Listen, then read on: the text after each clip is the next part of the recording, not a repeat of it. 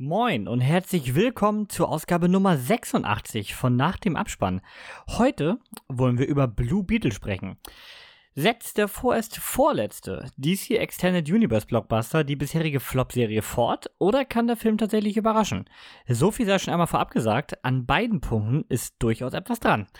Und damit geht's jetzt rein in eine neue Podcast-Folge. Viel Spaß!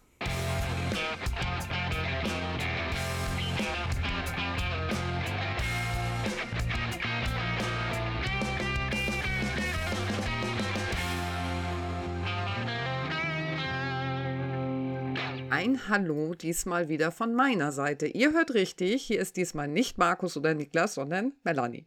Der vor dem Intro war natürlich wieder Kevin und ich begrüße euch heute aus meiner Sommerpause. Schließlich habe ich beim letzten Mal noch mit Abwesenheit geglänzt. Bevor wir mit dem neuen DC-Abenteuer starten, hat Kevin für euch wieder einen älteren Film aus der Kiste geholt. Kevin, erzähl doch mal. Ja, älter ist noch nett formuliert. Ähm, ich habe zum Thema zuletzt gesehen heute Mani von äh, Alfred Hitchcock mitgebracht. Ähm, da das Ganze von 1964 ist, äh, hatte doch schon ein paar Jahre auf dem Buckel. Lief jetzt aber tatsächlich hier noch einmalig im Kino. Und äh, ich meine, ein Hitchcock im Kino lässt man sich natürlich nicht entgehen. Deswegen äh, war ich da. Und wer jetzt sagt, Mani, Mani ist ja nicht einer der großen Hitchcock-Werke. Stimmt, ist ein bisschen unterm Radar. Deswegen erzähle ich euch jetzt nochmal, worum es geht. Äh, ja, Mani ist im Grunde einfach eine Frau, die nicht immer den legalsten Weg wählt. Äh, sie beklaut Arbeitgeber, fälscht ihre Identität mehrfach und ja, kommt damit eigentlich immer durch. Eines Tages trifft sie allerdings auf Mark Rutland. Dieser hat sie bereits aufgrund eines früheren Raubzugs im Verdacht bei einem ehemaligen Arbeitgeber, wo die beiden sich schon mal gesehen haben, und äh, behält sie jetzt bei dem neuen Arbeitgeber ganz genau im Auge. Dabei gerät Mani recht schnell in eine sehr unangenehme, erpresserische Situation mit Mark und das ganze Dilemma nimmt seinen Lauf. Das Ganze ist, wie am Anfang schon erwähnt, von äh, Alfred Hitchcock, ist für äh, Filme aus der Zeit mit 130 Minuten äh, ziemlich lang. Marnie wird gespielt von äh, Tippi Hedren. Sie hat auch im Jahr davor bei Die Vögel schon äh, bei Alfred Hitchcock die Hauptrolle übernommen. Und Mark Rutland wird hier gespielt vom äh, legendären, großartigen Sean Connery.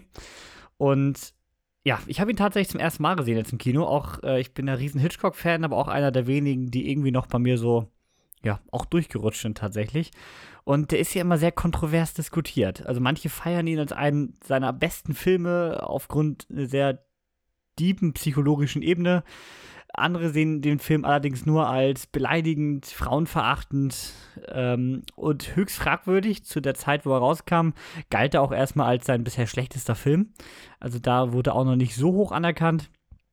Heute gilt er nach wie vor als kontroverser Film, aber auf jeden Fall als Klassiker und ähm, ich fand ihn wirklich gut. Ich habe ihm jetzt eine 3,5 gegeben am Ende ist ein Tick zu lang, hat gerade im Mittelteil wirklich seine Längen und seine Stellen, ähm, wo er sich ein bisschen zieht.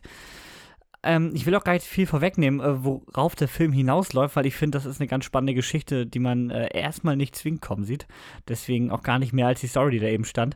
Aber wirklich ein sehr spezieller Film, der von diesem, von diesem typischen Thriller-Schema von Hitchcock ziemlich abweicht und sehr äh, in eine psychologische äh, oder fast psychoanalytische äh, Richtung geht. Und damit wirklich, wirklich interessant. Das klingt sehr spannend. Hm, ist er tatsächlich auch. Kann ich dir auch gern mal geben, denn obwohl ich im Kino war, lag hier schon seit Jahren die Blu-ray rum. Aber auch einer der Filme, den man immer aufgeschoben hat irgendwie.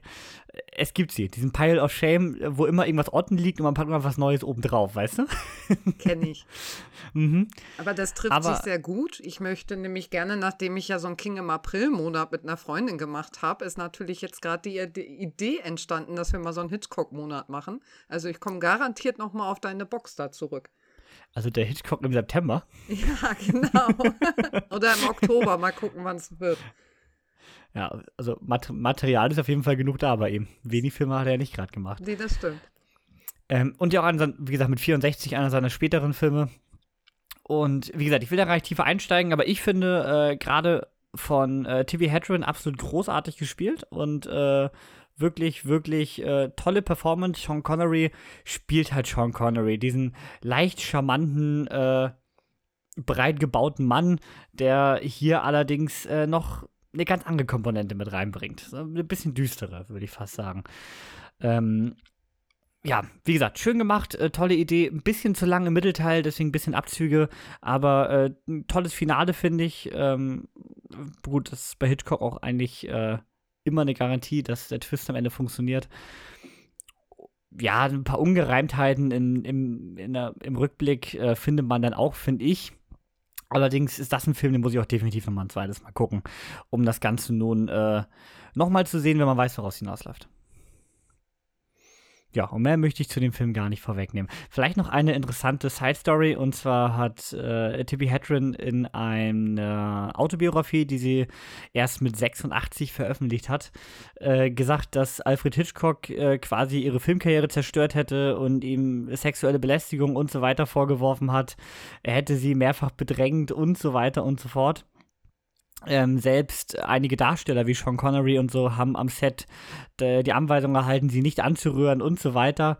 Und ähm, ja, das Ganze scheint da recht fragwürdig gelaufen zu sein. Und selbst äh, Hitchcocks Frau soll davon äh, Bescheid gewusst haben. Aber er galt halt zu dem Zeitpunkt als völlig unantastbar und äh, The Master of Everything. Ja, da war halt äh, gar nicht. Also da war MeToo noch so weit weg wie, wie, wie äh, nichts anderes. Und deswegen wurde das Thema da ziemlich unter den Tisch gekehrt anscheinend.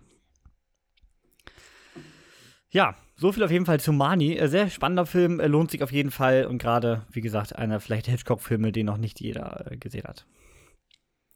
Melanie, was hast du denn zuletzt gesehen?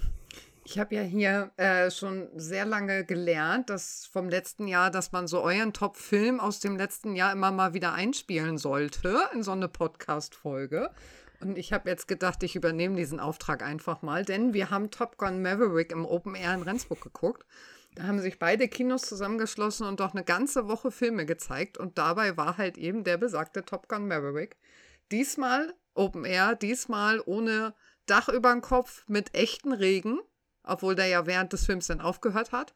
Und mit echten Windeffekten, die fand ich ziemlich cool, muss ich sagen, dass die Leinwand sich so ein bisschen richtig mitgeweht hat. Ja, ich wurde, ich, ich wurde ein bisschen seekrank zwischendurch. ah, und im Vergleich zu Tom Cruise hatten wir auch leider ein offenes Verdeck. Das war ein bisschen doof. Ja, ja.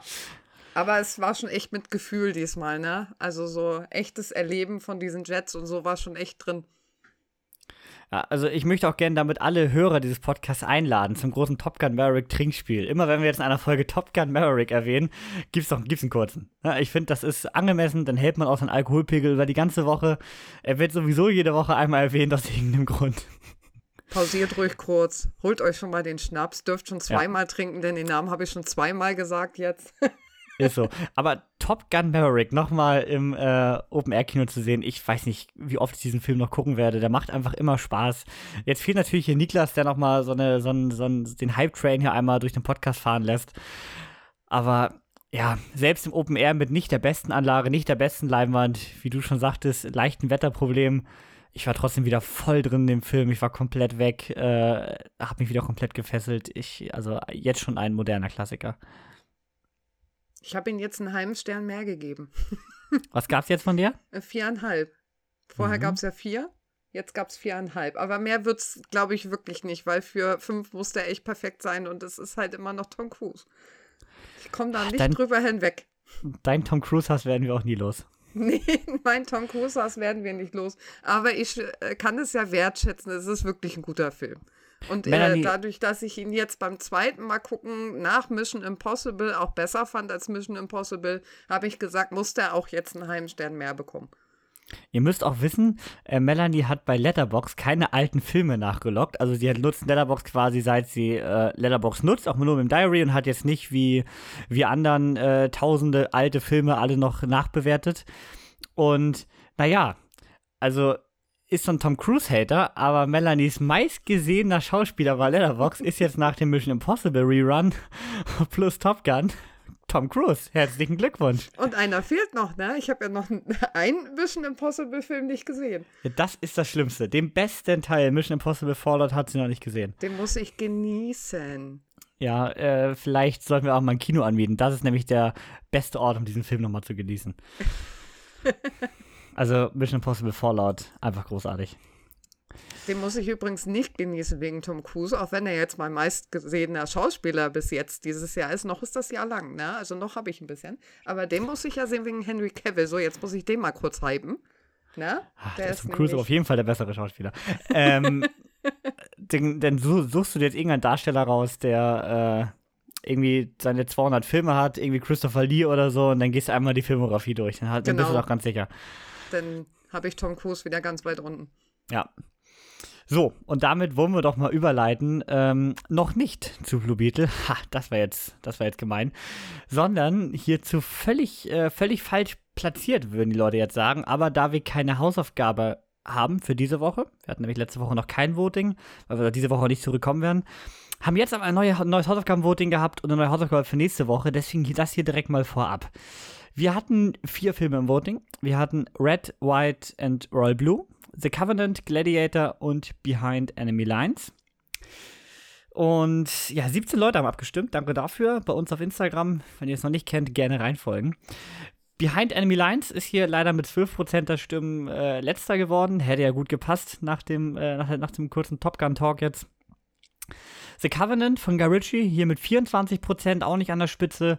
Und das wundert mich sehr, weil ich dachte eigentlich, als ich ihn reingepackt habe, naja, wenn du Gladiator ins Voting nimmst, ist das sowieso wieder unfair. Das ist wie mit Indiana Jones damals und so, die gewinnt eh mit Riesenabstand. Aber nein, Gladiator hat 29% der Stimmen und Red, White and Royal Blue tatsächlich 35% und gewinnt damit dieses Voting. Und damit die Hausaufgabe zur nächsten Podcast-Folge.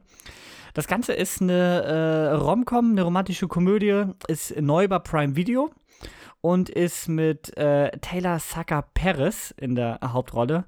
Den kennt ihr aus der höchst qualitativen Netflix-Produktion The Kissing Booth. Und auch äh, Nicolas Galatzin ist hier in der zweiten Hauptrolle zu sehen, den aus äh, Purple Hearts unter anderem. Und Yuma Thurman ist auch dabei, die äh, bedarf hier wohl keiner weiteren Erläuterung. Ja, ich habe ihn noch nicht gesehen, du auch noch nicht, ne? Nee, ich habe ihn noch nicht gesehen und ich möchte ihn gerne sehen. Ich habe trotzdem nicht für ihn abgestimmt, weil ich mir eigentlich vorgenommen habe, ich lese das Buch vorher. Das äh, habt ihr mir jetzt dadurch vermiest. Nein, Quatsch. Ich freue mich drauf. Ich will, wie gesagt, ich will ihn unbedingt gucken hatte die Reihenfolge eigentlich anders gesetzt, aber generell ist es mir ja sowieso egal, ob Buch oder Film zuerst. Von daher werde ich dann diese Reihenfolge einfach annehmen. Ja, ich bin gespannt. Ist auch eine Eigenproduktion wieder von Amazon Studios. Steht ja meist auch nicht, nicht immer für Qualität. Ähm, ich finde das mal sehr schwankend bei Amazon. Da haben sie wirklich mal was richtig Gutes und dann kommt wieder richtige Grütze danach. Also und es ist ein sehr beliebtes Buch, tatsächlich. Okay. Gut erklärt und, dann auch, warum der Hype gerade so groß ist um den Richtig. Film. Und ja. äh, weil ja auch sehr viele von solchen Büchern gerade wieder einfach gekommen sind. Ja. Und im Kommen sind. Und dadurch will man natürlich jetzt so ein bisschen da mit abgreifen, ne? Selbstverständlich. Bevor wir jetzt zu Blue Beetle kommen, haben wir noch was. Und zwar, äh, das kann hier nicht unerwähnt bleiben, denn in der äh, letzten Woche ist Jürgen Kluckert gestorben. Einer der, ich würde fast sagen, größten deutschen Synchronsprecher die wir hier hatten, denn äh, der hat zwar nicht die größten Hollywood-Stars, also jedenfalls nicht dauerhaft synchronisiert. Er hat auch mal Morgan Freeman und Chuck Norris gesprochen und so weiter. Aber er ist, glaube ich, für viele eine sehr ikonische Stimme, denn er ist unter anderem die Stimme von Benjamin Blümchen oder auch von Mr. Krabs. Und ich meine, damit verliert SpongeBob immer mehr von seiner Originalbesetzung. Ich glaube, außer SpongeBob und Sandy ist da gar nichts mehr von Staffel 1, oder? Ist, glaube ich, keiner mehr geblieben, ne? Ne, da ist mittlerweile alles raus. Und gut, spätestens, wenn wir SpongeBob neu besetzen, ist die Serie in Deutschland tot, würde ich fast mal sagen. Aber ähm, ja, zuletzt oft gehört nochmal ähm, als Synchro von Carl Weathers. Der hat ja äh, die letzten Staffeln äh, Grief Karga in äh, The Mandalorian gesprochen. Da vielleicht in letzter Zeit nochmal sehr extrem. Und ja, ist 79 Jahre alt geworden und in der letzten Woche halt dann verstorben. Aber wir müssen mit Good News immer rausgehen. Und Good ist auch Godzilla. Boah, das war die beste Überleitung des Tages.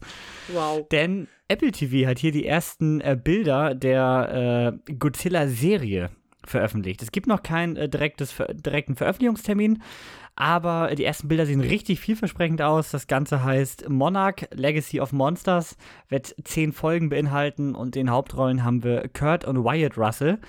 Denn ähm, das Ganze wird zwei Handlungsstränge haben. Einen in den äh, 50er Jahren, da sehen wir Wyatt Russell, und ein ähm, direkt anschließend an Godzilla 1, also den, ähm, ersten von dem aktuellen Monsterverse. Und da sehen wir dann Kurt Russell, der dieselbe Rolle übernimmt. Also richtig coole Idee, hier einfach äh, Vater und Sohn zu casten. Und ja, äh, ich habe richtig Bock drauf. Die Bilder sehen richtig gut aus und ich, wir werden wahrscheinlich nicht so viel Godzilla sehen, würde ich mal vermuten, denn äh, es bleibt eine Serie, die ein gewisses Budget hat. Aber den einen oder anderen Auftritt werden wir auf jeden Fall sehen, denke ich. Und ja, ich freue mich drauf. Monarch ist ja am Ende die äh, Regierungsorganisation, um die sich ein Godzilla ja auch immer dreht. Also wird das, ich denke mal, sehr in diese Richtung gehen, aber ich freue mich schon auf die Godzilla-Auftritte. Ich bin ein riesen Godzilla-Fan und äh, habe richtig, richtig Bock auf die Serie. Und das sage ich als Nicht-Seriengucker. Oha. Ist so. Hast du mit Godzilla irgendwas am Hut oder bist du gar kein Fan von äh, Monsterfilmen? Doch, doch, doch, Schon, aber ich bin jetzt nicht so ekstatisch damit, ne? Also dieser, äh, ich glaube, der letzte Godzilla war der mit dem äh, Hauptdarsteller von Breaking Bad. Ich habe seinen Namen vergessen. Brian Cranston? Ja, ja, das war der letzte Godzilla-Film, den ich gesehen habe.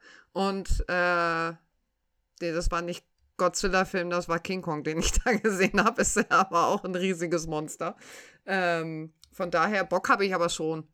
Ja, du bist berichtet davor. Also äh, Brian Cranston war auch, also war Hauptdarsteller in dem, ja. in dem ersten der Godzilla-Filme, ja. Genau. Das Und den richtig. hatte ich zuletzt gesehen von Godzilla, den genau. ich weiß. Den ersten oder den äh, zweiten Teil? Den ersten. Wirklich den, den ersten Teil ja. habe ich noch nicht gesehen. Okay, also tatsächlich Godzilla 2 kam dann noch und dann kam er noch nach Kong Skull Island dann Godzilla vs. Kong. Mhm. Das war ja der Film, der direkt mit der Öffnung nach dem Lockdown gestartet ist. Und das war natürlich dann bombastisch. Nach irgendwie sieben Monaten ohne Kino kommst du in diesen Saal und dann kloppen sich Godzilla und King Kong. Das hat bei mir über so viele Schwächen von diesem Film äh, hinwegsehen lassen. Das ist, das ist Wahnsinn. Aber jetzt wollen wir euch ja nicht länger auf die Folter spannen. Wir kommen zu unserem Film der Woche. Das Ganze ist Blue Beetle. Ist am 17.08. in die Kinos gestartet und Melanie erzählt euch mal, worum es geht. Ja, es geht nämlich um Hami. Der hat nämlich endlich sein College abgeschlossen und kommt endlich auch wieder nach Hause. Doch äh, er muss schnell feststellen, dass längst nicht mehr alles so ist wie vorher und seine Familie ihn einiges verheimlicht hat. Ausgerechnet zu diesem Zeitpunkt kommt er auch noch an ein Relikt, nämlich ein Skarabäus. Der macht ihn mal eben kurzerhand mit seiner außerirdischen Biotechnologie zu, verhilft ihn zu einer Rüstung und macht ihn zu Blue Beetle. Und damit fangen sein Problem, seine Probleme erst so richtig an, denn mit dieser außergewöhnlichen Technologie hat jemand anderes noch so ganz seine eigenen Pläne. Das ist so. Wir haben hier äh, auf dem Regiestuhl Angel Manuel Soto und äh, als Hauptdarsteller als äh, Hami Reyes haben wir Xolo Mariduena, wenn ich das richtig ausgesprochen habe, sonst seht mir bitte nach. Ähm, allgemein ist eigentlich der ganze Cast und auch ganz viel äh, von der Crew äh, lateinamerikanisch. Also da ist man sehr bei den Wurzeln des Films geblieben. Finde ich sehr gut. Auch wenn bei mir so ein bisschen wieder dieses Marketing-Ding mitschwingt im Hintergrund. Jetzt haben wir auch den lateinamerikanischen Helden. Also, dass man so jeden Markt so ein bisschen abgrasen will. Aber es ist auch eine Stärke des Films. Dazu kommen wir auf jeden Fall nochmal. Ja, das DC Expand Universe, Melanie. Ja. Bisher nicht so der Garant für Erfolge. Jedenfalls nicht die letzten Jahre. Also ich sag mal so, nach Batman vs. Superman hat mir da die Lust auf DC ja allgemein total vermiest. Und ich finde es immer schwierig, wenn so ein neuer Film kommt von DC, dann ist die Motivation eh immer so ein bisschen geringer bei mir. Ähm, ja. Und, und bin dementsprechend bei Blue Beetle natürlich auch entsprechend mit der Erwartung rangegangen, dass das natürlich auch wieder so ein für mich klassischer DC wird, ne? Hat nicht so viel. Kurzweilig, fertig. Ja, und ich meine, Batman vs. Superman, wenn du den schon als Kipppunkt nimmst, ich meine, da sind wir noch in der ersten Hälfte des ja. äh, bisherigen DC Expand Universe. Ähm, ja, also ich äh, mag eigentlich viele, viele DC-Charakter. Äh, fast sogar von den Charaktern mehr als bei Marvel. Aber was Warner daraus macht, ist natürlich äh, schwierig. Man hat wirklich Achtungserfolge wie zuletzt das Suicide Squad von James Gunn oder auch Zack Snyder's Justice League, der eigentlich so nie hätte erscheinen sollen. Aber in der Breite hab, produziert man halt Flops ohne Ende. Das kann man nicht anders sagen.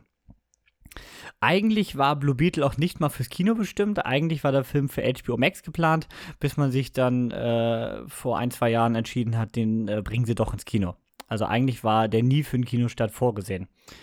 Und dann kam ja nur in diesem Jahr der erste Trailer und den fand ich schrecklich. Also ich hätte hier Wetten drauf abgegeben, dass der also in meiner Flop 10 auf jeden Fall in die Top 5 kommt. Oder?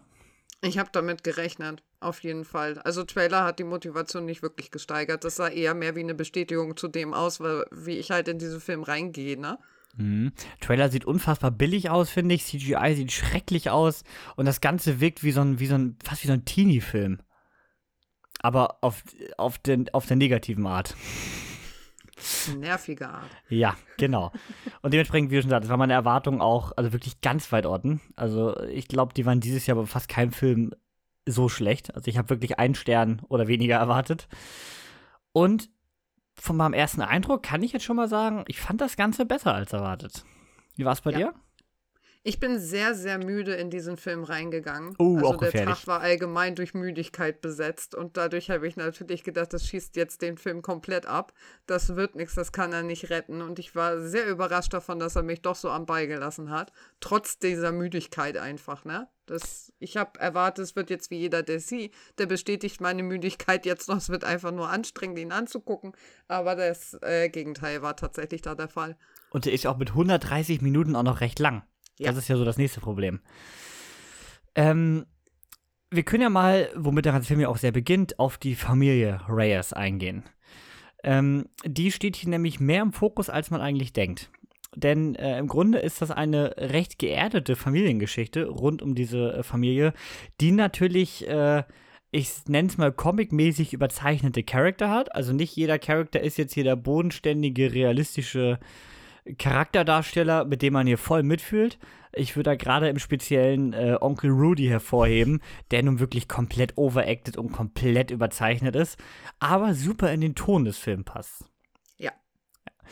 Und ich mag ihn ja total gerne. Also Rudy ist ja mein Favorite Character so ein bisschen da drin. Mhm. Ich, äh, der hat mich total abgeholt. Ich glaube, bei denen gibt es auch nur zwei Möglichkeiten. Entweder du findest ihn super cool oder du findest ihn super anstrengend. Ja, dann haben wir hier dazu seine äh, Schwester, also ähm, über Hamirel sprechen wir später nochmal, äh, über seine Schwester, Mi Milagros Reyes. Wie gesagt, jeden Namen, den ich hier falsch ausspreche, äh, bitte seht es mir nach. Sie ist so ein bisschen der emotionale Anker, finde ich, fast an seiner Seite. Ja, und auch äh, die, die einzige ehrliche Person irgendwie in dem ganzen Rahmen, ne? Hm. Finde ich. Sie ist die Einzige, die da wirklich mal Dinge so ausspricht, wie sie gerade sind. Und das äh, fand ich da ganz äh, drin total erfrischend. Genau, weil viel vom Rest sieht das Ganze entweder über eine sehr positive oder sehr negative Brille. Genau. aber, nur, aber nur Extreme. Klingt ja aber schlecht, weil ihr wisst ja, nur ein Sith kennt nichts als Extreme. Ähm, das ganze, diese ganze gut gelaunte Familienparty äh, wird recht schnell gesprengt, denn äh, nach ein paar ja, sagen wir, zufälligen Umständen landet Jenny Cord bei ähm, unserem Hauptdarsteller bei Hami Reyes und übergibt ihm einen blauen Käfer in einer Schachtel, die er auf gar keinen Fall öffnen soll. Äh, er, nimmt, er nimmt das Ganze mit nach Hause, nachdem Jenny versucht hat, damit zu fliehen. Und natürlich ist diese gut gelaunte, overactende Familie sehr motiviert, sich das Ganze genauer anzugucken. Und äh, so kommt es, wie es kommen muss. Der Käfer äh, dringt in Hami Reyes ein und äh, macht ihn zum Blue Beetle. Und das fand ich eine unglaublich starke Szene. Diese ganze Transformation war richtig cool umgesetzt. Tatsächlich schon. Ich habe ja erst damit gerechnet, man sieht sie ja in, in Trailer schon ein Stück weit, also schon ein großes Stück weit. Ja, stimmt. Äh, da fand ich es noch recht äh, billig, übertrieben und dachte so, oh, das wird die schlimmste Szene im ganzen Film wahrscheinlich und die wird gleich am Anfang sein und dann ist der Film gleich ganz unten angekommen und kann sich wahrscheinlich selber gar nicht mehr hochholen. Aber dann habe ich das Ding im Kino gesehen und habe gedacht, wow, das holt mich jetzt gerade doch überraschend gut ab, obwohl man eigentlich den Großteil schon aus dem Trailer kennt. Mhm. Obwohl wir danach halt dann ne, die typische Ironman-Szene haben, der seinen Anzug erstmal ausprobiert, ne? Das hat mich sehr, da, allein auch mit dem Flug da, äh, ja, ins Weltall quasi, das hat mich sehr an Iron Man erinnert. Und hatte auch so einen Touch von Spider-Man, dieses bisschen unbeholfene, äh, weiß gar nicht, was er hier jetzt eigentlich macht, äh, wie, was passiert hier eigentlich. Also eine Mischung aus Iron Man und Spider-Man hatte ich eigentlich den ganzen Film tatsächlich lang. Ja. Er ist auch so ein Charakter, der da so reinpassen würde, total, ne? Genau. Ja, apropos Charakter, äh, haben wir noch die andere Seite, der, die Familie Cord. Da haben wir, wie gesagt, Jenny Cord, die hier ähm, versucht, ihre Mutter zu hintergehen und äh, Hami in das Ganze eigentlich mit reinzieht. Wie fandst du sie? Mm, äh, nicht so wichtig, muss ich ehrlich gestehen. Also sie war für mich der Bringer äh, der Sache, die er da jetzt nutzen äh, soll oder mit der er sich verbinden soll. Äh, sie war sozusagen der Übermittler und mehr irgendwie aber auch nicht. Sie war so ein bisschen der Grund fürs Chaos. Ich glaube, ohne sie wäre das Chaos nicht entstanden. Aber dass sie jetzt im Nachhinein dabei war, war jetzt auch nicht mehr so wichtig. Na, wiederum ohne sie hätte äh, Victoria Court ihre Armee aufgestellt. Ob das nun besser ist? Ja, das stimmt. also ja, für die Familie Reyes vielleicht, aber für alle anderen eher nicht so. Ja, und dann können wir auch mal zu der äh, bösen Seite der Geschichte kommen. Äh, Victoria Court und äh, ihr Handlanger Carapax. Mehr Comic-Klischee geht nicht, oder? Auf beiden nee. Seiten? Nee, überhaupt nicht. Ne? Victoria, die so kaum auftritt, nur irgendwie mit äh, coolen Posen und äh, mal irgendwie ein Satz, der irgendwie so typisch ist für so einen Bösewichten, der irgendwie alles als Marionetten unter sich hat. Und äh, Carapax war natürlich der übliche Handlanger des Bösen, ne? Ja, aber auch so richtig klischeehaft. Dieses Monster, auch immer, das ist ein bisschen mal das Superheldenfilmproblem. Du hast einen Bösewicht, der ganz oft eigentlich dasselbe kann wie unser äh, Held, nur halt meist ein bisschen besser. Und zum Finale äh, findet der Held aber irgendeine kreative Idee, um diesen Unterschied wettzumachen. Ja. Das hast du ja ganz oft, also auch bei einem Iron Man. Was hast du da in Teil 1? Einen anderen Typen mit einem Metallanzug. Und so weiter. Also das hast, kannst du auf fast alle äh, Superheldenfilme, gerade auf alle Origin-Filme beziehen, dass du eigentlich immer einen Bösewicht hast, der ähnliche Kräfte hat, nur so ein bisschen unfairer und ein bisschen stärker. Ja.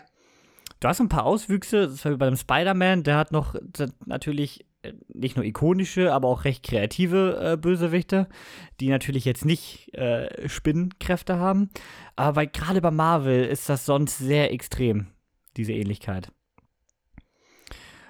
Aber hier, ja, es ist ja plakativ, aber ich sag mal, sie erfüllen ihren Job. Das auf jeden Fall. Sie tun das, was sie tun sollen, ne? Das passt auf jeden Fall. Genau.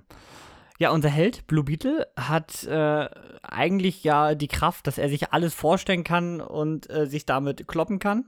Kann man fast so sagen. Ähm, das Ganze wie von einer Art KI gefertigt. Das ist Kajida. Und äh, eigentlich muss er nur sagen, was er haben will. Und eine Sekunde später hat er es in der Hand. Das Ganze äh, ist recht an Green Lantern angelegt, oder? Ja. Und ich muss sagen, Green Lantern war immer noch, äh, meine ich, erinnert zu haben, ein bisschen kreativer damit. Mit äh, der Tatsache, dass man sich so alles vorstellen darf. Ja, jetzt muss ich sagen, dass ich Green Lantern nie gesehen habe, weil äh, mich hat der Cast mit äh, Ryan Reynolds dann nie abgeholt. Deswegen hatte ich nie Bock auf den Film. Der Film ist auch wirklich nicht sonderlich gut. Ich kann ihn keinen empfehlen, aber soweit ich mich erinnern kann, ist Green Lantern reichlich kreativer mit dieser Art der Idee, etwas umzuwandeln, was man sich nur vorstellt. Aber Green Lantern macht das ja alles mit dem Ring, oder? Ja. Mhm. Er ist ja ein bisschen uninspirierter. Der haut ja einfach raus. Ja. Und auch das wird im Film ja nie erklärt. Das ist einfach so. Ja, und er macht aus einem Schwert halt einfach ein Schwert. Ein noch größeres Schwert. ja, dieses Doppelschwert hat so ein bisschen Final Fantasy Vibes in meinem Kopf. ja, das sollte es, glaube ich, auch haben. Ja. Das war ja total das aus Final Fantasy. Ja. Aber äh, es war jetzt nicht wirklich sonderlich kreativ. Nee. Gut, in so einer Situation, wie kreativ willst du da sein, ne? Das ist dann halt auch so die Frage, ob man da nicht sagen muss, es war schon mehr realistisch, ne? Was fällt dir denn selber ein, wenn du da irgendwie auf einmal so einen Carapax vor dir stehen hast? Ja, und du komplett und unerfahren bist äh, Teil, dir, ne? Ja, dir was überlegen sollst, ne? Das ist, machst du halt ein noch größeres Schwert. Ja, stimmt. Also zuerst wünschst du dir irgendwie Schwert, Messer oder ähnliches und natürlich Schusswaffen. Ja,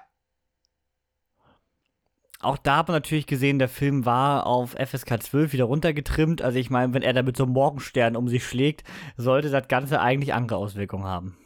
Oh ja.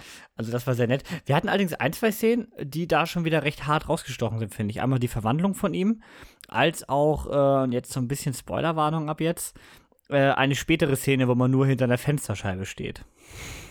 Die sehr blutig ist. Ja, ähm, Also die beiden mm. Szenen sind ein bisschen rausgestochen von der Brutalität. Ähm, aber jetzt nichts, was eine 12 gefährdet, natürlich. Aber das hinter der Fensterscheibe fand ich schon arg toll, weil ich fand den Charakter schon etwas sympathisch. Ja, aber auch das war natürlich sehr der Klischee nette Charakter, der für den Bösen gearbeitet hat. Natürlich. Also auch das war jetzt äh, nicht kreativer. Aber bevor wir voll den Spoiler abdriften, können wir vielleicht mal über die Action erstmal sprechen. Ähm, die, war ja im Trailer, sah die auch aus wie eine CGI-Schlacht. Ich meine, ich fand, es ist ja immer bei DC, aber ich meine, ich fand Flash ja schon recht hässlich. Mhm. Und das sah aber Blue Beetle im Trailer noch schlimmer aus. Im Nachhinein, äh, also jedenfalls auf dem Level der beiden Filme, fand ich, sah es besser aus als in, in dem The Flash. Nicht besonders gut, aber ich finde annehmbar und auch besser als einiges, was Marvel uns die letzten Jahre geboten hat. Mhm. Sie haben schon noch so äh, Kleinigkeiten drin, wenn man da wirklich drauf ein Auge drauf hat, dann sieht man das auch, wo wirklich da CGI so ein bisschen äh, fehlerhaft greift, weil das dann einfach nicht mehr gut aussieht. Aber so im Groben und Ganzen hat man erstmal eine ganz gute Aussicht auf Action. Das ist immer schon ganz gut. Ja, und auch wie gesagt, mit ein paar coolen kreativen Ideen, gerade durch diese Wünsch dir was Idee da äh, vom Blue Beetle, hat man da coole Ideen gehabt und ich fand auch Carapax wurde als wirkliche Gefahr dargestellt. Also Ja. der wirkte schon recht dominant. Ja. Dafür, dass der Blue Beetle ja eigentlich auch unglaublich stark ist. Und er hatte eindeutig bessere Ideen. Ja, das stimmt. Mm, gut, um über die nächste Action-Szene zu reden, müssen wir jetzt wirklich endgültig in den Spoiler-Part, denn, ähm, also Spoilerwarnung jetzt, Spoilerwarnung, Spoilerwarnung. Ich finde nämlich, wo wir gerade noch bei der Action sind, das äh, Finale fand ich sehr gut, denn man geht hier einen sehr unkonventionellen Weg für einen Superheldenfilm und zwar eigentlich ja einer äh, Versöhnung am Ende mit dem äh, Bösewicht. Ich hatte Also ja, Versöhnung auf dem Level, das möglich war, ne, ich das mal so. Ja, wo, ne, ich sag mal so, ich, äh, Batman vs. Superman war mein Trauma überhaupt mit der Lösung im Finale und es hat mich dann doch so ein kleines bisschen dran erinnert, dass man das damit dann doch schnell lösen kann. Dass, ne, man an etwas erinnert, was in der Vergangenheit war. Sie haben es damit gerettet, dass äh, seine Erinnerung anscheinend ja vorher nicht da war. Ja, und sie hatten immerhin nicht einfach nur den gleichen Vornamen. Das stimmt. Nein, die Äh, Mütter hatten nicht den gleichen Vornamen. Stimmt, stimmt. Also Das ist immer noch ein ganz anderes Level. Also das ist mich auch, ich fand den Film ja eigentlich recht gut, äh, Batman wie Superman, aber der Twist ist wirklich, äh, also an Unkreativität nicht zu überbieten. Nee, der hat es mir auch komplett zerstört. Aber gut. Du Beetle. Ja, also auf jeden Trauma Fall, hier weiter aufgearbeitet werden muss. ja, wo wir gerade bei Action sind, finde ich halt, wie gesagt, das Finale äh, hat man da äh, erstens recht unkonventionell gelöst, damit, dass man äh, ihn verschont hat, sage ich mal. Plus, dass es nicht die völlige, wieder weltumspannende Eskalation war. Also ich meine, da ist DC ja auch äh, ein großer Held drin, dass eigentlich immer die ganze, ganze Welt, Universum und sonst was in Gefahr ist. Und hier ist es dann doch noch recht klein gehalten. Und auch relativ äh, zügig dadurch aber auch gelöst. Es wird nicht ganz groß auf die Dramadrüse sozusagen gedrückt und es wird nicht noch hier Mhm. eine Bedrohung und da eine Bedrohung rausgehauen, sondern es ist tatsächlich, es gibt eine Lösung und diese Lösung löst dann auch mal das Problem und macht es nicht irgendwie noch größer. Genau, Oder du hast löst auch nur ein wenig. kleines Teilproblem. Das hat man ja manchmal auch. Ne? Dann hat man eins gelöst und zack, sieht man auf einmal dahinter steht noch ein größeres. Ja, es ist halt immer das Problem, dass man immer ein Universum aufbauen will, auch bei Mhm. Marvel. Es muss halt immer weitergehen. Mhm. Du kannst das Ganze ja nicht mehr abschließen in sich.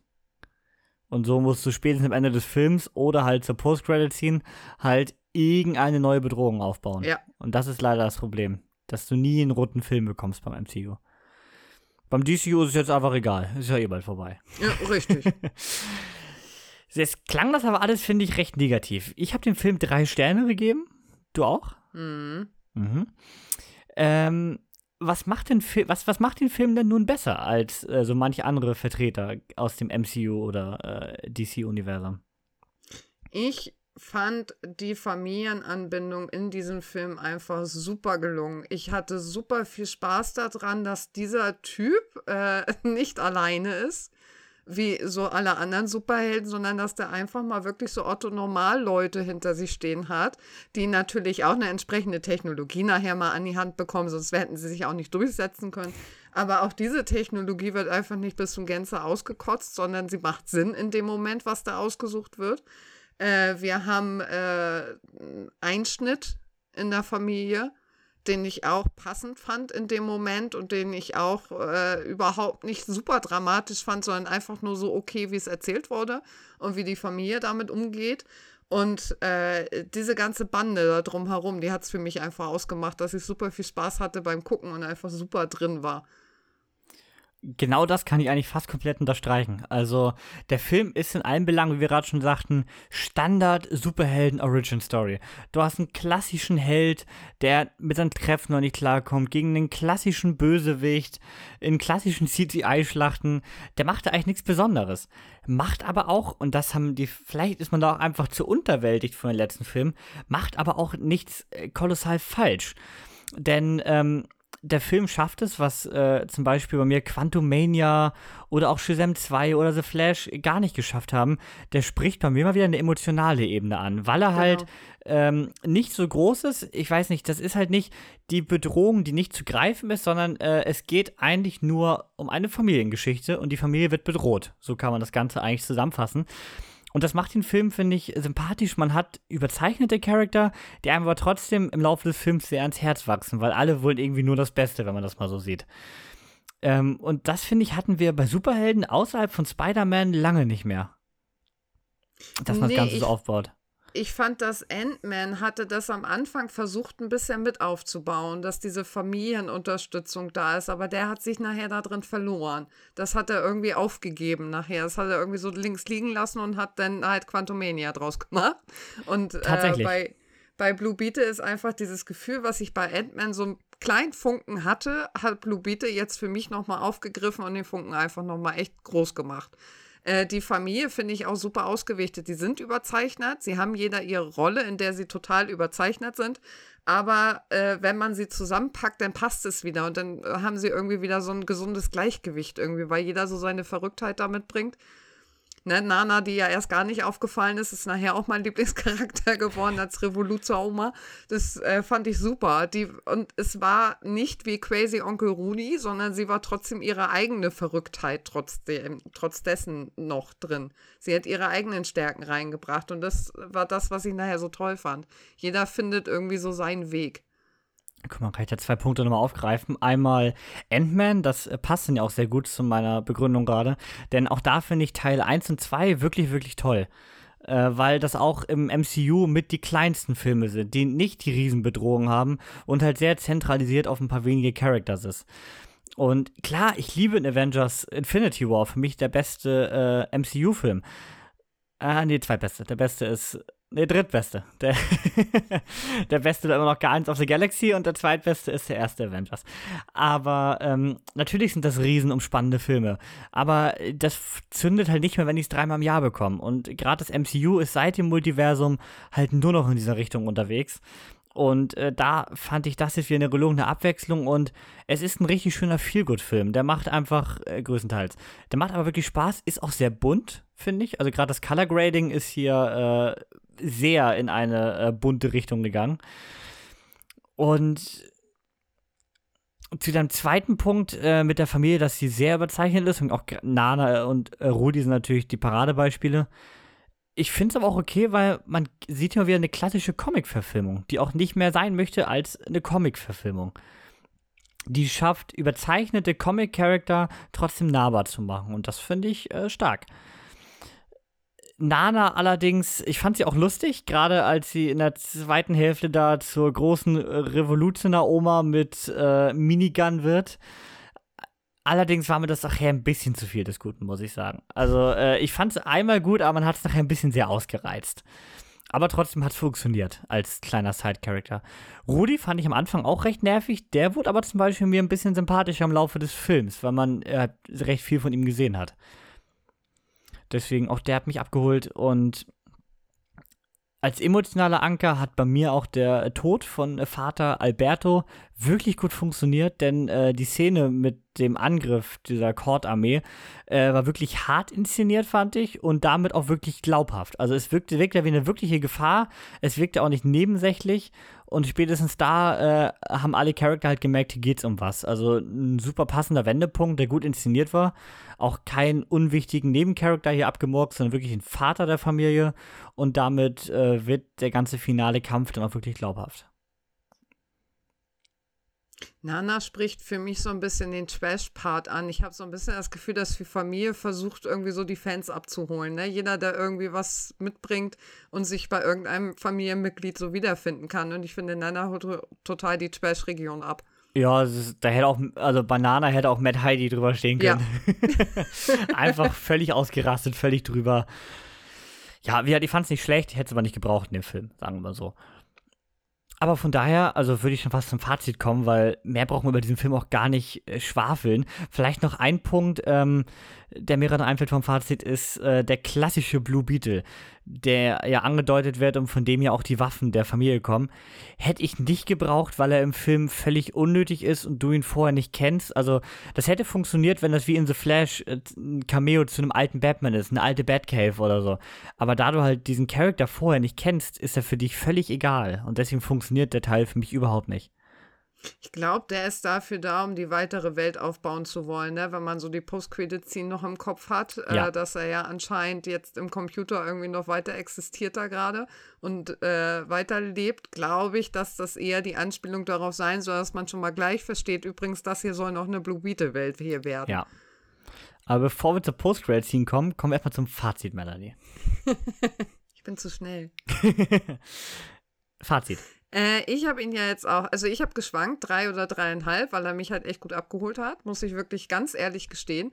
Ich habe ihn jetzt, äh, bin dann doch bei drei geblieben, weil, äh, ja, es war dann für mich von der äh, Grundstory her zu klassisch, ne? Einfach zu, äh, General abgehakt, nachdem wie ein Superheldenfilm sein soll, einmal überall abgehakt, wo was äh, die To-Do der Superheldenfilme sozusagen, die wurde einmal fleißig durchgeführt, aber halt die Familie war unglaublich stark, hat mir sehr gut gefallen und von daher drei Sterne. Ich würde ihn tatsächlich nochmal zu Hause ein zweites Mal gucken und nochmal schauen, ob er beim zweiten Mal gucken vielleicht das Gefühl noch weitergibt oder ob er damit dann aufhört. Ja, ich bleib tatsächlich bei drei, war ich auch sofort. Ähm, mehr kann er mir auch nicht kriegen, weil dafür hat man das Ganze zu oft schon gesehen. Das ist zu wenig neu. Wäre der Film vielleicht vor 20 Jahren erschienen, wäre das was ganz anderes gewesen. Aber man hat diese Origin Stories zu Genüge gesehen. Allerdings hier, ähm, ja, mit dem frischen Impact kann man gar nicht sagen, weil auch alles davon hat man irgendwie schon mal gesehen. Hier aber sehr liebevoll zusammengewürfelt mit einer für mich gut funktionierenden emotionalen Komponente. Und damit, den Rest haben wir schon gesagt, drei Sterne und ähm, bräuchte aber auch, kriegen wir sowieso nicht, bräuchte aber auch keine Fortsetzung davon, weil für mich ist das ein rundes Ding und ähm, ja, und damit aber trotzdem eine Riesenüberraschung. Denn wie gesagt, ich habe hier einen Stern erwartet nach dem Trailer, den ich absolut schrecklich fand. Von daher positiv überrascht. Und damit äh, nach Teenage Mutant Ninja Turtles Mutant Mayhem die äh, nächste große Überraschung, auch wenn hier natürlich in einer anderen Skala, aber hier waren die Erwartungen auch deutlich, deutlich niedriger. Ja, es ist der vorletzte Film, wie schon in Anmoderation gesagt, vom äh, DC Expand Universe, bevor James Gunn das Ganze ab 25 in neue Bahnen lenkt. Einen Film haben wir noch, Aquaman 2. Stand jetzt steht ja noch äh, Mitte Dezember als Weihnachtsfilm im Programm. Man weiß ja aktuell nicht, wie das mit der ganzen äh, Streikgeschichte weitergeht, ob da noch was verschoben wird. Aber dann war's das. Und damit ist auch die von dir eben angesprochene Post-Credit-Scene völlig hinfällig. Die hätte man auch einfach rausschneiden können. Ja. Denn ähm, wir können uns 100% sicher sein, dass das Ganze nicht fortgesetzt wird. Und wenn wir später zum Box-Office kommen, können wir uns da auch noch sicherer sein. Aber bevor wir gleich zum Box-Office kommen, kommen wir noch zum, naja, nennen wir das halben Sneak-Erlebnis. Ja, das Ganze, warum so ein halbes, das erfahrt ihr nach dem Jingle. Bis gleich.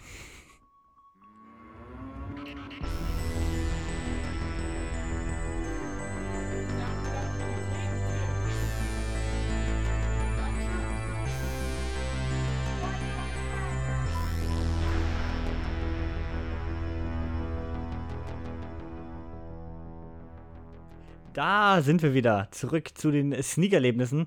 Für uns sind Stunden vergangen, für euch nur Sekunden. Ähm, und wir sprechen nun über Fisherman's Friends 2. Äh, den durften wir in der Sneak bestaunen. Und äh, Melanie erzählt euch mal, worum es in diesem zweiten Teil geht. Hm. Das ist der Stichpunkt. Zweiter Teil, also falls ihr den ersten noch gucken wollt, vielleicht hört ihr in der Handlung dann doch noch mal ein bisschen weg. Aber gut, ich starte mal. Im letzten Jahr hatten die Fisherman's Friends unerwartet Erfolg und nun arbeiten sie an ihrem zweiten Album. Doch irgendwie scheint alles nicht zu klappen. Es muss der zehnte Mann gefunden werden. Die Chemie innerhalb der Gruppe funktioniert nicht mehr. Und als ihnen dann auf der Bühne noch die Nerven verloren gehen, cancelt die Plattenfirma kurzerhand den Vertrag. Doch aufgeben wollen sie dennoch nicht und verschaffen sich kurzerhand einen Slot auf dem berühmten Glastonbury Festival und das Ganze sogar noch als Vorband von Megastar Beyoncé. Doch ob sich der Traum vom internationalen Durchbruch wirklich lohnt, wird sich noch herausstellen müssen. Ja, das Ganze ist von Nick Moorcroft und Mac Leonard äh, inszeniert. Die haben nicht Teil 1 gemacht. Ähm, als Hauptdarsteller, als Jim, haben wir hier James äh, Purefoy, der hier zurückkehrt. Ähm, übrigens die deutsche Synchro von Hugh Jackman, war ein bisschen verwirrend zwischendurch. Ähm, tritt oft als Nebencharakter in Erscheinung. Habt ihr 100% schon gesehen? Äh, Solomon Kane hatten wir schon als Hauptaufgabe, das ist ja der Hauptdarsteller. Und äh, für mich immer sehr in Erinnerung ist er als äh, Joe Carroll in The Following, eine aus meiner Sicht völlig unterrepräsentierte Serie. Die ist so großartig mit Kevin Bacon in der Hauptrolle. Und leider aber im Cliffhanger abgesetzt. Danke dafür. Äh, aber absolut tolle Serie. Guckt euch die an. Serienkiller-Geschichte. Kann ich nur empfehlen. Ja, Melanie, erzähl doch mal, wo hast du denn die Story gefunden zu dem Film? Gar nicht im Film selbst. ah ja, wo denn? Ich musste ein bisschen mir das zusammensuchen jetzt, worum es eigentlich geht, denn wir haben tatsächlich nur bis Satz 2 oder so mitgekriegt. Also wir haben noch mitgekriegt, dass die Chemie nicht richtig läuft. Wir haben noch mitgekriegt, dass der zehnte Mann gesucht wird und dann war irgendwie vorbei bei uns. Ja, also wir waren knapp 40 Minuten in der Sneak Preview, dann äh, sind Melanie und ich verzweifelt gegangen. Ähm, Leider mussten wir Janik zurücklassen, der dann zu Fuß nach Hause gehen musste. Äh, Entschuldigung nochmal dafür, aber er wollte ja nicht gehen. ja, also ich sag mal, um den Film nicht völlig zu zerreißen, natürlich ein Riesenproblem ist, wir haben Teil 1 nicht gesehen. Und Fortsetzungen in der Sneak sind natürlich immer schon mal schwierig. Und der Film setzt hier schon voraus, finde ich, dass du die Charakter kennst. Du lernst sie auf jeden Fall nicht in Teil 2 erst kennen und dadurch Nein. fehlt dir einfach schon total viel, finde ich. Ja, und dadurch wirkt für mich auch kein Charakter annähernd sympathisch. Alle wirken irgendwie verbittert und hat mich dann gar nicht irgendwie irgendwas äh, gecatcht. Der Humor ist sehr auf Fremdschirmniveau tatsächlich. Also ganz äh, cringige Geschichten dabei. Äh, ganz viel auch dieser, das darf man ja wohl noch mal sagen, Humor.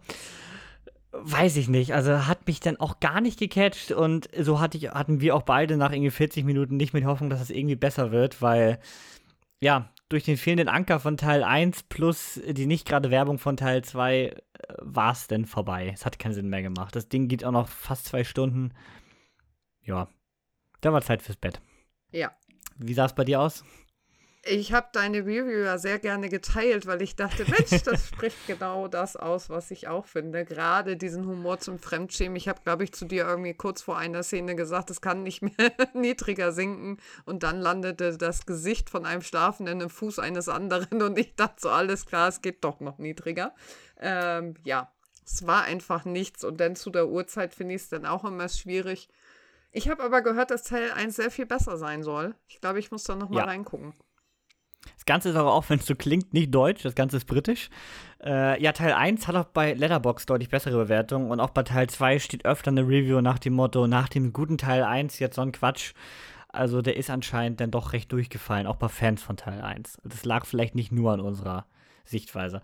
Und Yannick, der das Ganze sogar noch zu Ende geguckt hat, hat trotzdem nur anderthalb gegeben. Also auch da gab es nicht den großen Turnaround. Es hat sich, glaube ich, gelohnt, dass wir einfach früh ins Bett gegangen sind. Ja, tatsächlich. Ich meine, bei einer 22.15 Uhr Sneak ist das auch ganz angenehm. Das Ganze hat auch im Deutschen noch wieder so einen ganz schlimmen Untertitel. Der heißt im Deutschen Fisherman's Friends 2 gegen den Wind auf das Leben. Ich weiß nicht, was das immer soll. Wirklich nicht. Ich meine, es könnte ein ja. Album von Santiano sein. Also so ist es ja nicht. Der ganze Film könnte auch das britische Biopic zu Santiano sein. Ja, total. Obwohl ich, obwohl ich mir den ein bisschen sympathischer vorstelle. Ja, glaube ich auch. Sind auch nicht ganz ja. so viele. Stimmt. Aber deswegen, ich will jetzt definitiv völlig zerreißen, noch gar nicht mehr dazu sagen, aber also mich hat das Gesehene nicht abgeholt. Wie gesagt, vielleicht hast du ein bisschen mehr emotionalen Anker nach Teil 1, aber ja, ist auch nicht die Art von Film, die mich abholt, muss man auch dazu sagen. Gibt es bei mir schon Momente, wo solche Art Filme mich abholen würden. Ich glaube, deswegen muss ich allein Teil 1 nochmal gucken, weil ich glaube, der zieht mhm. bei mir, aber der äh, hat es einfach nicht getroffen. Ja. Ja. Das trifft's. Kommen wir zum Box Office, bevor wir hier äh, das Ganze beenden. Und ich habe das, glaube ich, noch nie gemacht. Ich musste hier selber Zahlen recherchieren und ey, erst macht das Markus und dann macht das Niklas und jetzt sind heute beide nicht da und jetzt muss der Chef hier selber ran. Ja? Also das Wegde Wegdelegieren hat einfach nicht mehr weiter funktioniert. Also pass auf, Box Office. Indiana Jones Teil 5 haben wir hier immer noch am Start. 300 Millionen gekostet, steht jetzt bei 375 Millionen. Äh, Zahlen sind hier vom Dienstag, 22.08. Ähm, auch wirklich knapp eine Woche zur letzten Folge vergangen. Ja, nicht viel passiert. 5 Millionen draufgepackt äh, zur letzten Folge, zur letzten Woche. Ähm, da wird auch nicht mehr viel passieren. Das Ganze ist ein Riesenflop für Disney. Das erwähnen wir auch eigentlich jede Woche. Und äh, können wir eigentlich auch zur nächsten Woche dann aus dem Boxoffice rausschmeißen, würde ich sagen. Ja, gehen wir weiter. Mission Impossible Dead Reckoning Part 1 ich habe zuletzt einen Artikel wieder gelesen, dass ab 600 Millionen macht das Ding immerhin keinen Verlust, weil auch die Marketingkosten wohl extrem hoch waren. Und ähm, ja, wir stehen jetzt bei 541 Millionen. Ähm, 18 Millionen nochmal zugelegt zur äh, letzten Woche. Äh, ich habe noch Hoffnung, dass er vielleicht gerade so die 600, hol 600 holt. Aber ja, leider auch ein Flop, muss man sagen. Ich ja, sagen, er, kam, er kam eindeutig zur falschen Zeit. Komplett. Komplett. Also das schlechteste Zeitpunkt, den man ja. diesen Sommer hätte wählen können, vor Babenheimer. Und damit würde ich sagen, sind, kann man auch jetzt schon sagen, aufgrund Sommerblockbuster-Thema ist ja jetzt durch, sind Indie und Mission Impossible schon die beiden größten Flops. Ich glaube, bei The Flash hat man rein so viel erwartet nachher, aber die beiden äh, sind schon von den Erwartungen her die größten Flops des Sommers. Nicht so unser nächster Film, das ist Barbie. Nur 100 Millionen gekostet im Vergleich zu unseren beiden eben mit knapp 300 Millionen aber mehr eingespielt als beide zusammen. Wir stehen jetzt bei 1,28 Millionen US-Dollar weltweit. Das sind nochmal knapp 100.000 mehr äh, zur Vorwoche.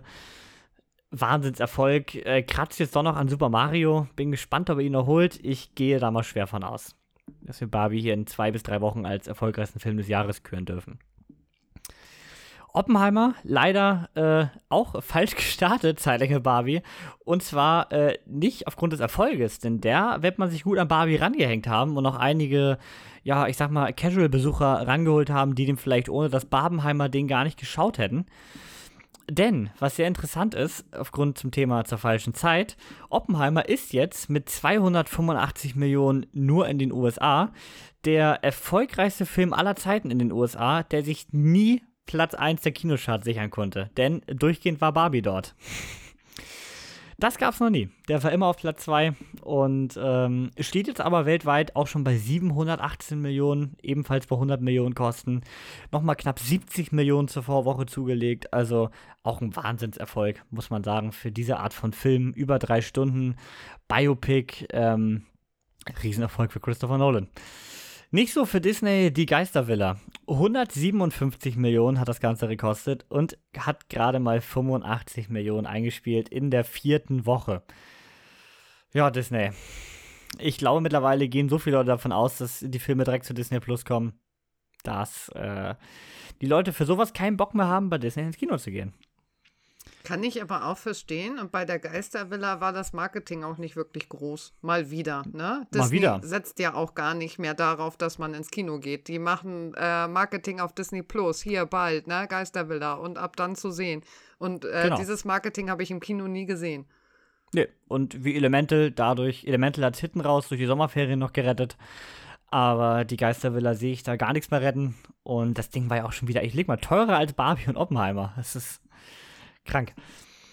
Und das Problem ist halt auch, die Kleinkinos haben auch keinen Bock mehr auf Disney, ne? Aufgrund äh, diverser Auflagen, die da gestellt werden. Also in vielen äh, kleinen äh, Arthouse-Kinos oder allgemein Dorfkinos äh, läuft dieser Film gar nicht, habe ich gesehen. Wo ich mich so ein bisschen durch die Programme gescrollt habe. Kann ich auch total verstehen. Ich habe auch schon gehört, dass äh, unsere beiden Kinos zum Beispiel gern auch mal als ein Kino gesehen werden und dann ja. deren Seele zusammengerechnet werden und dann gesagt ja. wird, wieso, aber ihr habt doch so und so viele Seele, ihr könnt in den drei Seelen gleichzeitig spielen. Nein, das funktioniert eben nicht.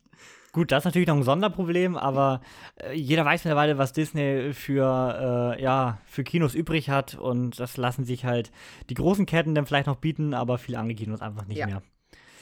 Was überraschend gut läuft, ist der 129 Millionen Dollar teure Mac 2. Ja, obwohl der erste vernichtende Kritiken bekommen hat, der zweite wieder komplett zerrissen wird, stehen wir hier in der dritten Woche trotzdem bei 318 Millionen. ich würde einfach den Jason Statham-Effekt nennen mit dem hast du eigentlich immer, das ist so ein bisschen wie so ein Dwayne Johnson, einen gewissen Grundstamm an Zuschauern hast du immer. Ähm, und wenn dein Film dann nicht so teuer war wie ein Black Adam, dann reicht das auch. Und ja, ich glaube, Haie gibt es auch nicht mehr viel heutzutage im Kino, das funktioniert einfach. Ja, und es ist, glaube ich, einfach ein Film, der Spaß machen soll. Und so gehen ja. die Leute halt ins Kino. Ne? Komm, es regnet heute, lass uns mal Mac 2 gucken gehen. Ja, ist so. So läuft der das sollen die Leute lieber mit Teenage Mutant Ninja Turtles Mutant Mayhem machen. Der Film ist großartig. Äh, 70 Millionen hat das Ding auch nur gekostet und steht jetzt in der dritten Woche bei 118. Ist jetzt nicht überragend, würde ich sagen, aber dafür, dass wir erst in der dritten Woche sind, der hat nochmal 23 Millionen zugelegt zur Vorwoche, äh, ist es in Ordnung. Wenn er jetzt nochmal zwei, drei Wochen auf dem Niveau performt, glaube ich, und vielleicht ein bisschen knapp unter 200 landet, ist das für Studio okay. Ich kann mir nicht vorstellen, dass die Erwartungen viel größer waren. Glaube ich auch nicht. Also, ich glaube aber, die ersten Kinos streichen ihn gerade so langsam wieder raus. Mh, wiederum hat er jetzt nicht große Konkurrenz die nächsten Wochen. Ne? Ja. Es kommt jetzt erstmal nicht so der große Blockbuster, der ihn rausschmeißt. Der große Blockbuster, der alles rausschmeißen wollte, war nämlich Blue Beetle in der letzten Woche. Und äh, ja, wir haben ja gesagt, wir fanden ihn überraschend gut. Die Zahlen sind überraschend schlecht. Blue Beetle äh, hat 104 Millionen gekostet. Für einen Superhelden-Blockbuster heutzutage eigentlich recht günstig. Hat aber in der ersten Woche, oder knapp ersten Woche, ist noch nicht ganz rum, bisher weltweit 43 Millionen eingespielt. Das ist ja eine absolute Vollkatastrophe. Also die Flop-Serie geht weiter. Ich meine, wenn wir nur mal im Vergleich sehen, The Flash hat äh, ein Opening von knapp 140 Millionen gehabt weltweit und war ein Riesenflop. Also The Flash hat Domestic, also rein den USA, äh, in der ersten Woche mehr eingenommen als Blue Beetle weltweit in der ersten Woche. Und The Flash war ein Riesenflop. Es zieht halt einfach nicht mehr so Superhelden-Dinger, ne? Die ziehen einfach nicht mehr. Selbst jetzt mit so viel Regen, den wir teilweise zwischendurch noch hatten, so viele Regentage, es zieht einfach nicht. Gut, das ist jetzt ein sehr deutsches Problem. Ich glaube, ja. wir sind da die, klein, die kleinste Zahl im Boxoffice. Aber, ähm, wenn man guckt, Deutschland hat er, äh, ach ne, ne habe ich nicht mehr offen. Sorry. Also Deutschland wird hier die kleinste Zahl sein. Ähm, ich habe aber mal geguckt, wenn du das mit den letzten DC-Filmen vergleichst, selbst ein Black Adam war ein mega Flop, hat 393 Millionen weltweit eingespielt. The Flash 268 Millionen war ein mega Flop. Shazam könnte er noch knacken. Shazam 2 ist ja rein von den äh, Einspielzahlen hier die größte Katastrophe in Sachen DC. Der war am Ende bei 133 Millionen weltweit. Aber selbst das, also der ist ja jetzt auch nicht so, dass der sie mega Social Media Bass kriegt, dass die Leute jetzt nochmal alle im Nachhinein reinlaufen oder so. Also der wird genauso versanden wie alles andere in den letzten zwei Jahren bei DC. Und ich könnte mir vorstellen, Aquaman läuft nochmal ganz gut, weil da ist ein Name hinter. Jason Momoa ist ziemlich hyped, hat eine große Fanbase. Und der erste war recht beliebt. Aber vielleicht auch dann mit einem annähernd brauchbaren Film, das DC Expand Universe zu beenden, ist vielleicht auch einfach besser. Expand, Extended, ich weiß auch noch gar nicht, wie der Bums heißt bei denen. Ja, auf jeden Fall vielleicht besser, dass das Ganze mal Ende nimmt. Und ich weiß trotzdem nicht, ob James Gunn das Ganze besser macht, denn äh, Superhelden sind aktuell einfach ausgelutscht. Das liegt gar nicht nur an der Qualität der Filme. Was noch läuft, ist halt entweder große Marken à la Guardians of the Galaxy oder halt was Spezielles à la Joker und The Batman. Übrigens beides von DC. Denk mal drüber nach. Ähm, aber dieses Universum-Ding, wo ein Film nichts Besonderes mehr ist, ich weiß nicht, ob das Ding jetzt langsam durch ist. Außerdem haben wir das schon bei Marvel, was auch schon mehr schlecht als recht läuft. ich weiß nicht, ob ein neues Universum not tut. Und ob man auch denn alles, man besetzt hier alles neu mit Superman und so weiter. Ich weiß auch nicht, ob das funktioniert. Ich vertraue James Gunn, dass die Filme ganz gut werden, aber ich weiß nicht, ob die Welt darauf gewartet hat. Ja, er wird es nicht retten können. Na? Nee. Das, er wird es gut machen, er wird sein Bestes geben, aber er wird es nicht retten können. Nee, und ich glaube, die Welt braucht mal was Neues. Man sieht ja auch jetzt die drei erfolgreichsten Filme dieses Jahr. Äh, also ich gehe mal aus, Oppenheimer noch ein bisschen was einspielt. Äh, dann haben wir Barbie, Oppenheimer und Super Mario als die drei erfolgreichsten Filme. Es sind alles keine Fortsetzungen, Prequels, Sequels oder Franchises. Ne? Klar, Barbie und Super Mario basieren beide auf einer großen Spielmarke und Oppenheimer ist ein Biopic, also alles jetzt nicht die kreativsten neuen Geschichten. Aber trotzdem sind es alles eigenständige Filme, die auf nichts basieren, was schon im Kino war. Und ich finde, das ist ein gutes Zeichen. Und sie suchen ihre Wege. Wie bringen wir das, was wir wollen, einfach mal richtig irgendwie innovativ rüber und erzählen nicht irgendwas gleich wie ein anderer Film. Also ich kann selbst Super Mario nicht mal mit Minions vergleichen, obwohl es vom gleichen Studio kommt. Ja, so. und ich meine, jeder hat seine Eigenheiten. Oppenheimer ja. ist halt der Nolan-Touch und Nolan äh, dreht natürlich voll auf in dem Film. Und auch ein Barbie hättest du richtig versägen können, muss ja. man sagen. Also auch da ist es ja nicht ein Selbstläufer aufgrund des Namens. Richtig. Und ein Super Mario, das ist schon eher der Selbstläufer aufgrund des Namens. Der Film ist auch schlechter als ein Barbie zum Beispiel, finde ich, oder so. Äh, aber auch der hat einfach viel Charme und ich meine, Super Mario ist jetzt auch nicht die Vorlage, aus der du so unfassbar viel rausholen kannst. Und sie haben Von dafür daher. gut was rausgeholt, finde ich, für diese Würde Vorlage, die sie hatten. Und das auch sehr ehrenvoll. Ne? Sie benutzen zwar schon etwas, was es gibt, aber sie gehen damit super um. Und holen neue Ideen raus. Ja. Ich meine, allein mit der Besetzung von so einem Bowser von Jack Black gibt diesem Charakter einen ganz neuen Touch zum Beispiel. Also deswegen, ähm, alle drei Filme haben es verdient, da oben zu stehen und ähm, ja, ist auch ein gutes Zeichen, wie gesagt. Auch wenn der Film Mission Impossible zum Beispiel großartig ist, aber auch das ist ein siebten Teil, der siebte Teil einer Reihe. Ja. Und deswegen finde ich es ganz schön, dass auch mal neue Sachen da angenommen werden. Also Oppenheimer ist noch das krasseste davon. Das hätte ich am wenigsten erwartet. Ich auch. Der geht ja wirklich mal so einen ganz anderen Weg, sowas Extremes in so ruhig darzustellen. Das fand ich schon. Und dann ja. äh, aber gleichzusetzen mit sowas Extrem. Ne? Man sieht ja da schon einmal wirklich extreme Bilder und dann ist wieder ruhig. Und das, äh, das ist richtig gut richtig schön gesetzt. Und auch die Laufzeit. Auch die Laufzeit ist ja mega abschreckend ja. für äh, Casuals, sag ich mal. Ja. Obwohl, na, die sind, die sind vom letzten, Tag, vom letzten Jahr schon Avatar vorgewärmt. Und so viel Konkurrenz kommt dies Jahr auch nicht mehr. Also ich sag mal, Dune wird nicht die Milliarde knacken, Dune 2. Dafür ähm, ist das Ganze dann doch zu speziell, auch für den Mainstream-Markt. Ich weiß auch gar nicht, wo der erste am Ende jetzt lag. Ich habe so im Kopf 700, 800 Millionen irgendwie. Aber ich kann auch zu viel sein, da bin ich mir jetzt gar nicht sicher. Ähm, und dann haben wir nur noch Aquaman 2 als wirklich großen Film. Killers of the Flower Moon kommt zu Apple TV und Napoleon auch, meine ich. Also von daher sehe ich auch für die drei eigentlich, eigentlich keine Konkurrenz mehr. Und wenn der Streik so weitergeht, dann kommt da sowieso keine Konkurrenz mehr, weil die mögliche Konkurrenz wird dann wahrscheinlich eh erstmal nach hinten verschoben, weil sie nämlich sonst nicht genug Marketing kriegen. Ja, oder Filme nutzen einfach das Fenster jetzt aus, dann mit wenig Konkurrenz, was Mission Impossible auch hätte tun sollen zum Beispiel. Ja. Also auch das kann ja ein Pluspunkt sein für einen Filmstart, wenn der Film wirklich fertig ist. Ist natürlich doof, wenn der Film nicht fertig ist, dann äh, bringt es dir halt nichts, aber wenn der Film abgedreht ist und das nur ein Marketingproblem ist, kannst du das Ding halt auch ausnutzen. Ja, das stimmt. Schauen wir, wie es weitergeht. Wir sind auf jeden Fall am Ende angelangt. Die nächste Folge äh, dreht sich dann, würde ich sagen, ich hoffe, du schaust sie noch die Woche, äh, über die letzte Fahrt der Demeter, die zweite Dracula-Verfilmung in diesem Jahr nach Renfield. Und Spoiler Alert, sie hat mir besser gefallen als Renfield. Ähm, das wird mir nicht passieren, glaube ich. Na, warte mal ab. Warte mal ab. Wie viel habe ich ähm, Renfield so gegeben? Vier, viereinhalb? ja, recht viel. Äh, auch so ein Film, den ich so ein bisschen unterschätzt habe, der äh, mich dann doch überrascht hat. Also ist so die, äh, die Wochen meiner Überraschung so ein bisschen. Alles keine Überfilme gewesen, aber alles so Filme, wo ich dachte, die wären Grütze, die mich dann doch gut unterhalten haben. Über den sprechen wir auf jeden Fall in der nächsten Woche und auf jeden Fall die Hausaufgabe. Unsere Royals kommen zu Gast. Ähm, ja, Royals und Dracula in einer Folge. Wenn das nicht schon ein Grund ist einzuschalten, weiß ich auch nicht. Die bunte Mischung. Ist so. Und damit vielen Dank an äh, Melanie, dass du hier heute Abend da warst.